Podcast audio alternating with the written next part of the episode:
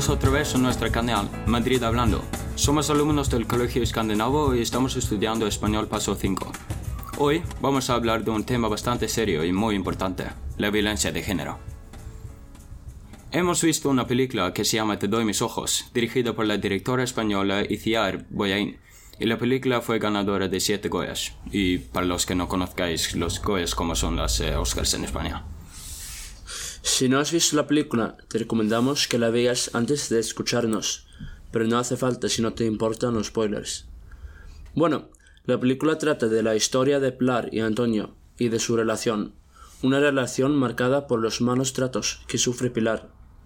Es la historia de un hombre que se intenta imponer siempre y una mujer que se entrega hasta no saber ya quién es.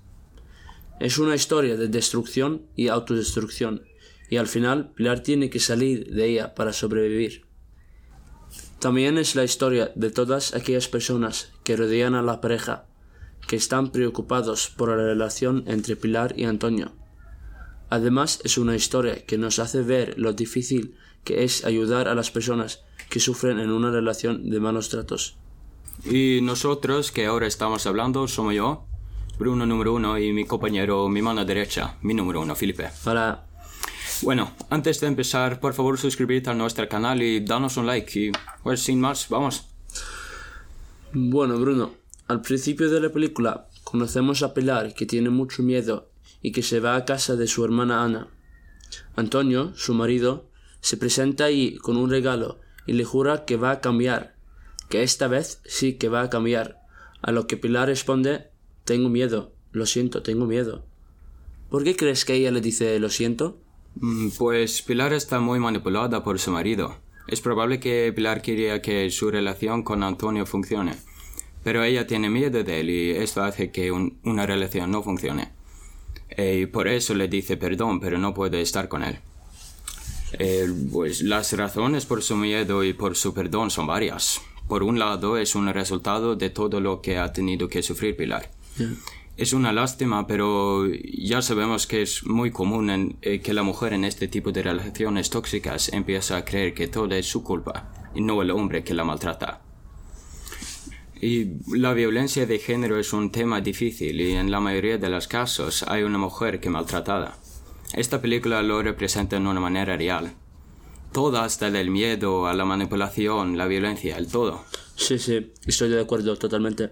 Aparte, opino que todo el estrés y el esfuerzo mental, todo lo que tiene que aguantar Pilar, hace que no sepa qué hacer y por eso dice lo siento, para calmar a Antonio y para no recibir un guantazo u otro tipo de respuesta violenta.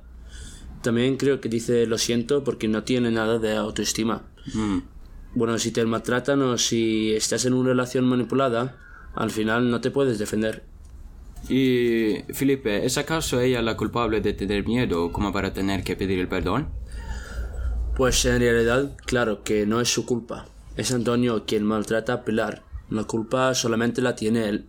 Pero al principio de la película nos damos cuenta de que Pilar cree que ella tiene la culpa del miedo que siente. Eso probablemente depende de que está manipulada por Antonio y tiene muy poca autoestima. Sí, otro punto débil para Pilar es que no tiene una carrera ni ha tenido un trabajo fijo. Debido a eso es económicamente dependiente de Antonio. Esto hace que le cueste más trabajo dejarlo.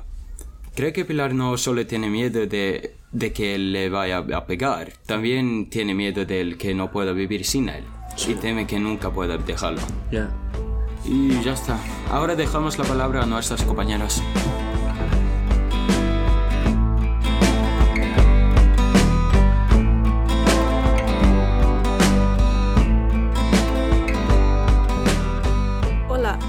Yo soy Alba, Esto es nuestra parte del podcast. que se trata de violencia de género. Empezamos. ¿Los maltratadores tienen cura? ¿Son enfermos o no? Bueno, yo creo que es importante que trates de cambiar tu manera de actuar si sabes que estás haciendo daño a otros. Cuando hay la voluntad de cambiar, el proceso va a ser más fácil. Así que yo creo que hay cura para algunos de los maltratadores. Sí, pero si hablamos de una persona que tiene una historia larga de violencia, va a ser mucho más difícil hacer esa transición. La terapia, como la de la película, puede ser beneficiosa, pero aún así no puede garantizar un cambio permanente. Que no haya otras situaciones en las que no puedes controlar tus impulsos. De acuerdo, como vimos en la película, el hombre estaba luchando consigo mismo para no enfadarse por tonterías, tonterías como por ejemplo pedir pruebas a Pilar para saber si está en casa cuando él cree que debe estar en casa.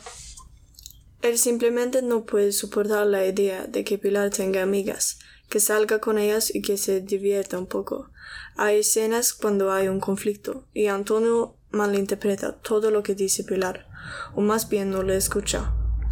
Sí, como en la escena del coche, cuando Antonio ya estaba de mal humor y fue como si cada palabra de Pilar le provocara. Que ni siquiera estaba escuchando lo que estaba diciendo y entendemos que Antonio se siente humillado, que le han pisado su orgullo. Parece que tiene complejos por tener un trabajo de salario bajo y no poder mantener a su familia. Y mantener a tu familia es lo que exige de la sociedad del hombre. Y su reacción de no poder cumplir con esto fue dejarse llevar por su ira. Y como consecuencia Pilar se queda callada. Sin embargo, ambos quieren que la relación funcione, que sean una familia normal. Sí. Y a veces se acuerdan de los momentos cuando de verdad se habían querido y cuando su relación parecía más normal. Y entonces viene la esperanza de que las cosas se pueden cambiar. Como cuando Pilar ve el traje de boda de su hermana, se enfada, acordándose de todo lo que pasó después de casarse con Antonio. Sí, los sueños que tenía entonces que nos han cumplido y el hecho de que no he trabajado fuera de casa. Alba, ¿crees que existen estructuras sociales que propician la violencia de género? Podemos empezar con decir que hay violencia por todas partes, desafortunadamente en casa, entre amigos, en la escuela y también en las películas y en los videojuegos. Y si hablamos del grado de impacto de la violencia, se ha demostrado que entre los niños que han experimentado violencia en casa, hay una mayoría de ellos que es más propensa a ser más violentos. Es un caso de patrones repetidos y pueden ser muy difíciles de romper. Sí, por ejemplo, hay niños que experimentan violencia en su casa. En algunos casos, los padres tienen problemas con agresiones y muchas veces se suele decir que los niños imitan a sus padres, hacen lo que hacen los padres. Exactamente, y también los niños tienen miedo, lo que les pone a riesgo de desarrollar depresión. Un niño o niña que sentirá tristeza o depresión una gran parte de su vida puede tener problemas en su futuro, como un comportamiento violento. Otras cosas que propician la violencia encontramos navegando por la red, en las películas de violencia y los videojuegos también. Entonces el niño o la niña piensa que eso es lo normal, que la violencia es algo respetado y una solución. Sí, eso es un problema grande de los jóvenes hoy en día y por eso es importante que los padres controlen lo que sus hijos ven en el Internet. Sí, como has dicho, el comportamiento puede desviarse entre amigos o en la escuela. Algunos amigos usan violencia para tener poder. Estos amigos son como modelos a seguir para los otros especialmente para los menores. Entonces los niños siguen este comportamiento. Así es, y ahora hemos hablado de cómo el ambiente social puede resultar en un comportamiento violento, así que vemos que sí hay estructuras sociales que tienen influencia en crear una cultura que se basa en la discriminación de género. Cuando tomas ciertas expectaciones, maneras de actuar y verse, y lo categorizas por género, esto crea una norma. El problema surge cuando decides que debería haber reglas que confinan a, individuos a esas categorías. Reglas que limiten a alguien a hacer lo que quiera, solo porque sea hombre o mujer. Esas normas sociales son la primera razón y cuando dos personas comienzan una relación amorosa, una persona puede desarrollar un comportamiento celoso y controlador. Como pasó con Antonio. Por culpa de lo que ha vivido una persona, esa persona puede usar violencia como una solución. Además, sabemos que los grupos y la socialización son esenciales para el bienestar de un ser humano y si lo que llamamos cultura solo es una manifestación del instinto subconsciente de sobrevivir, ¿por qué resulta la cultura a veces en discriminación y violencia? que no sirve para nada, menos aún mantener unidas a las personas. ¿Por qué somos infelices cuando seguimos nuestros instintos? Puede ser que nuestro instinto de sobrevivencia no esté adaptado a la sociedad en que vivimos hoy, que no es posible aplicarlo en este contexto. Y podemos decir en conclusión que tanto el impacto social como lo biológico juegan parte en el comportamiento de una persona.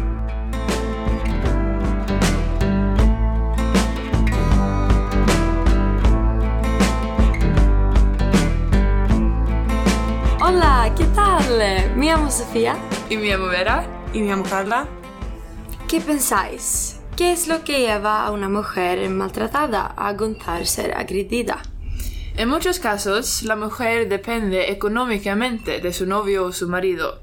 Y si ella no ha trabajado antes, es muy difícil conseguir un trabajo cuando no tiene experiencia ninguna. Los hombres manipulativos a menudo estropean a la mujer tanto mental como físicamente, lo que dificulta separarse, también porque el marido le jura mejorar. Sí, y pienso que es una tontería que el marido sea más poderoso porque normalmente el hombre no cambia su comportamiento. Las mujeres que viven bajo amenazas de violencia viven en una situación horrible y es muy difícil para ellas romper la relación. Temen cuáles pueden ser las consecuencias de una ruptura. Eh, a menudo tienes hijos juntos, lo que hace más difícil dejar eh, al marido. Preguntas como ¿puedo estar sin mis niños? ¿Qué va a pasar con mis niños? ¿Y cómo será mi vida sin mi familia? ¿Y puedo estar sola? Lo hace más difícil dejar lo que tienes o la vida que conoces. Sí, estoy de acuerdo. Eh, la situación económica normalmente es una cosa que hace que sea más difícil romper. Si no tiene apoyo de la familia o de los amigos, puede ser difícil que reconozca la situación.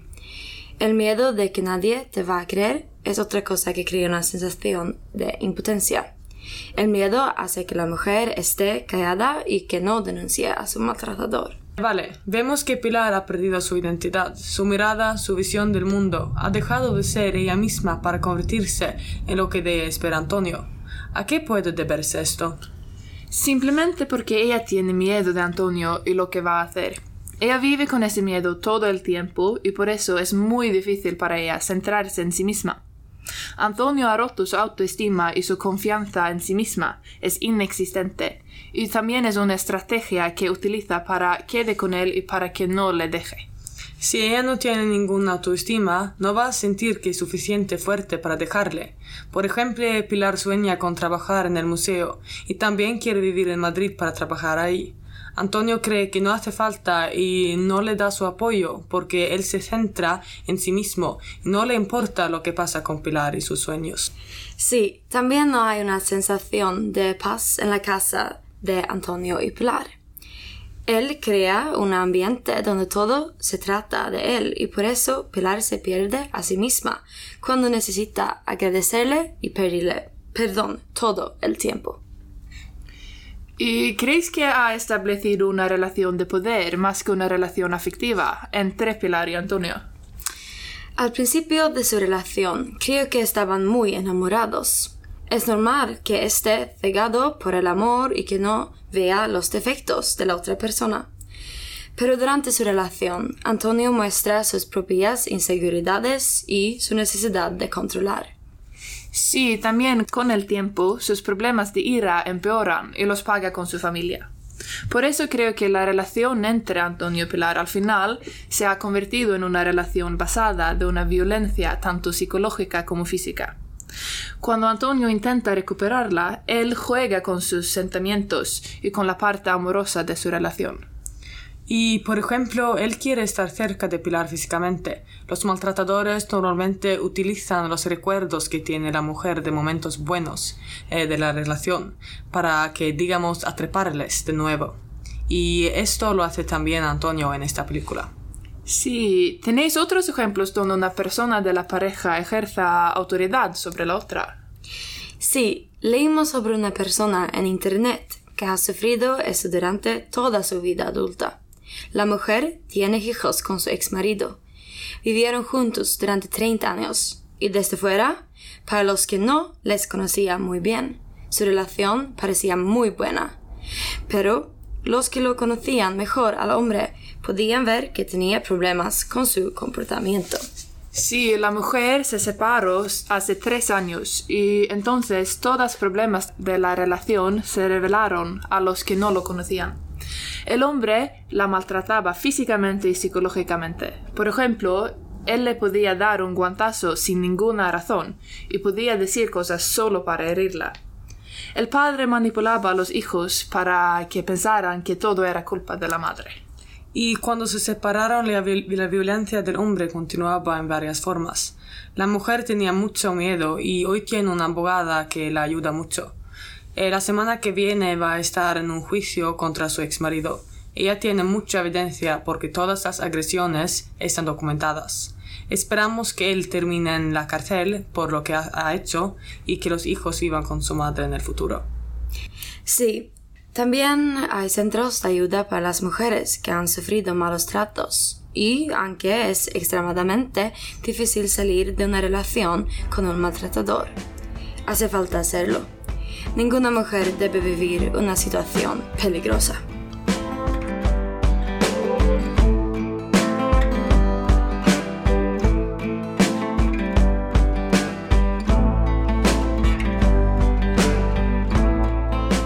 Hola Shestin, ¿qué tal? Hola Nina, muy bien. ¿Y tú? Eh, muy bien también, gracias. Nina, ¿qué opinas sobre la violencia de género? ¿Consideras que es un problema de pareja o se trata más bien de un problema social y cultural? Pues, gracias por tu pregunta.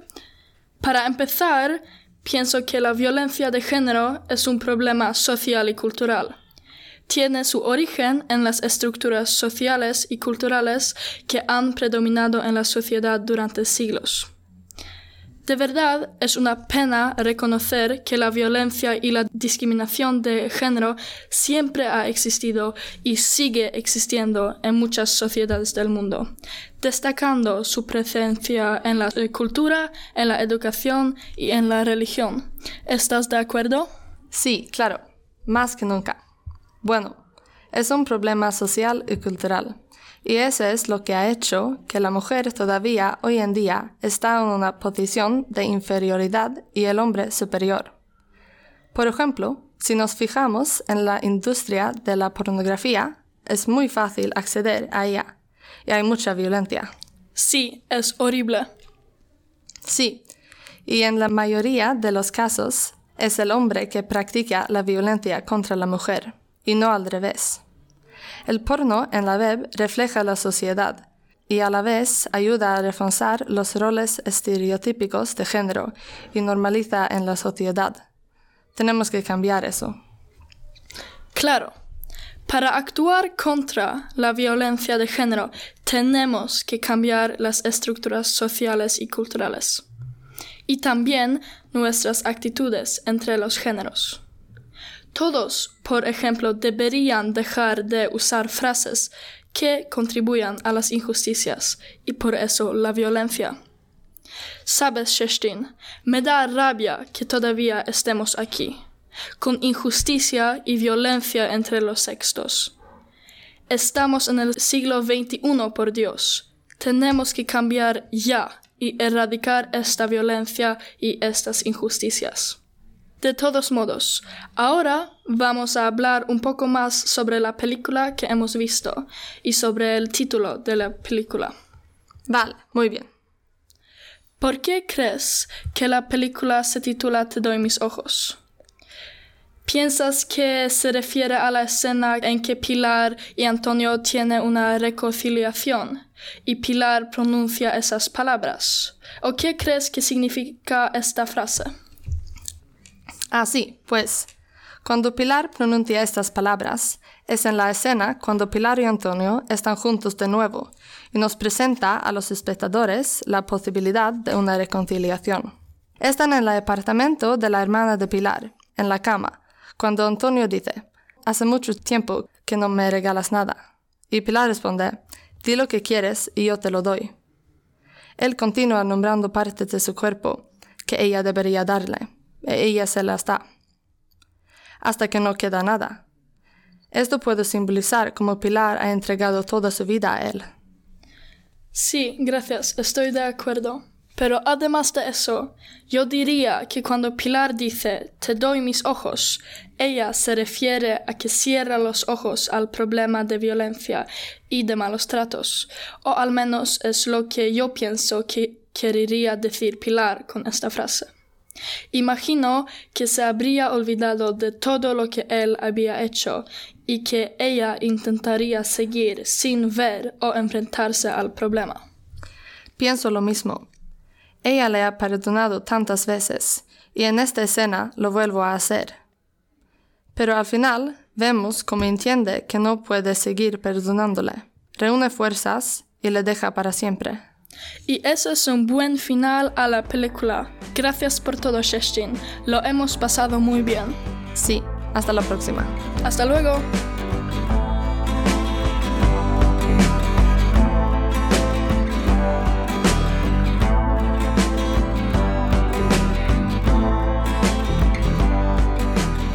Gracias Nina y Shastin. Fue muy interesante escucharos y conocer a vuestras opiniones. Ahora seguimos con el mismo tema y las que hablamos somos Linnea, Hola. Agnes Hola. y yo, Nadia. Empezamos. ¿Os ha gustado la película? Pues sí, a mí me ha gustado mucho. Es una película bien hecha, con escenas muy emocionantes. Estoy de acuerdo. Pienso que una cosa muy importante en esta película son las miradas de las protagonistas. La actriz que hace el papel de Pilar usa sus ojos para mostrar sus emociones. También la manera en la que le mira Antonio a Pilar cambia dependiendo de su humor. Es verdad. Las miradas en la película deciden el ambiente de las escenas y a través de ellas el público se entera que las relaciones son complicadas y que no es una película agradable. Por ejemplo, Antonio tiene mucha ira dentro de él, lo que vemos a través de las escenas de la terapia, en sus golpes y sobre todo en sus miradas. De muchas maneras, Antonio le, maltrata tanto físicamente como psicológicamente a Pilar, a lo que ella responde con un lenguaje corporal bastante tímido, y podemos percibir su miedo. Emociones, ambientes y violencia pueden expresarse en varias formas y no solo a través de peleas directas o conflictos verbales.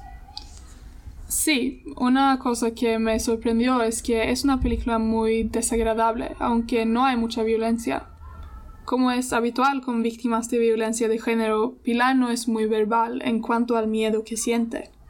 Sin embargo, no tiene que decir nada para que podamos entender y a menudo sentir todo su terror. Está en sus ojos y en toda su manera de comportarse, y por eso sus sentimientos se ponen tan reales. Estamos acostumbrados a ver violencia en películas y normalmente no nos afecta tanto, pero esto es algo diferente. En esta película no hay golpes, y en comparación con otras películas hay bastante poca violencia física. Lo que expresan los ojos de Pilar es un dolor psíquico, tan fuerte que atraviesa la pantalla y entra también en las mentes del público. Cuando ves violencia física es difícil sentirla en tu propio cuerpo, pero la violencia psíquica sí puedes sentir. Estoy totalmente de acuerdo contigo, Agnes. Pero ahora quiero hablar un poco sobre la violencia física, que también está presente en la película. Cuando Antonio entra en una escena, nunca puedes saber si va a ser cariñoso o completamente loco. Su comportamiento cambia tanto dependiendo de su estado de ánimo. Solo puede imaginar la inseguridad que debe sentir Pilar. Hay un incidente en la película que muestra muy bien las dos caras de Antonio. En una escena de la película, Antonio le regala a Pilar un libro de arte. Más adelante, durante una agresión a Pilar, lo rompe. ¿Qué crees tú, Nadia, que simboliza esta actuación? Pues en regalar el libro a Pilar, Antonio le da su promesa de que va a mejorar y le jura que va a cambiar. Así que cuando lo destruye, rompe también la confianza que había intentado reconstruir entre ellos dos. Este hecho, lo de tirar las páginas del libro y romperlo, puede simbolizar que al principio, después de volver otra vez a vivir juntos en casa, él intenta ser mejor marido, Pero en realidad cuando lo rompe, vemos claramente que no ha mejorado a pesar de su terapia. En cambio, Pilar pierde la confianza en una posible mejora y también pierde la esperanza en una vida con Antonio. ¿Quieres añadir algo, Agnes? Sí, he pensado en este libro de arte que relegala Antonio Pilar y su significado en esta película. El libro lo podemos interpretar como un símbolo de la relación entre los protagonistas. La relación se desarrolla en olas, es como una montaña rusa, pero al mismo tiempo el libro podría representar la esperanza. Em, y el destrozo del libro es a la vez aterradora pero también aplastante para Pilar, que al principio pensaba que apoyaba su interés por el arte y luego lo desmintió. Con este acto violento de ese objeto tan querido por ella, demuestra que no ha sido así para nada. El arte para Pilar significa mucho. Muestra el desarrollo personal de su parte y un paso más cerca de convertirse en una persona autosuficiente. Es un proceso suyo en el que no ha estado presente Antonio. Exacto. Y además en la peli, Pilar dice, tengo que verme, tengo que verme. Esta frase la interpretamos como una señal de que ella se ha dado cuenta de que necesita trabajar consigo misma para que tenga confianza en sí misma y para que sepa su valor. Y tiene razón, es impresionante que ella lo entiende y se ha dado cuenta. Para recuperarse hay que ponerse fuera del cuadro y verlo desde una perspectiva más amplia, que no es lo más fácil en situaciones tan tóxicas.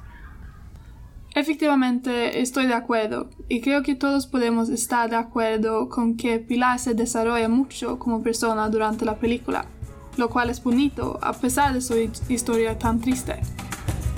Gracias por escuchar. Adiós.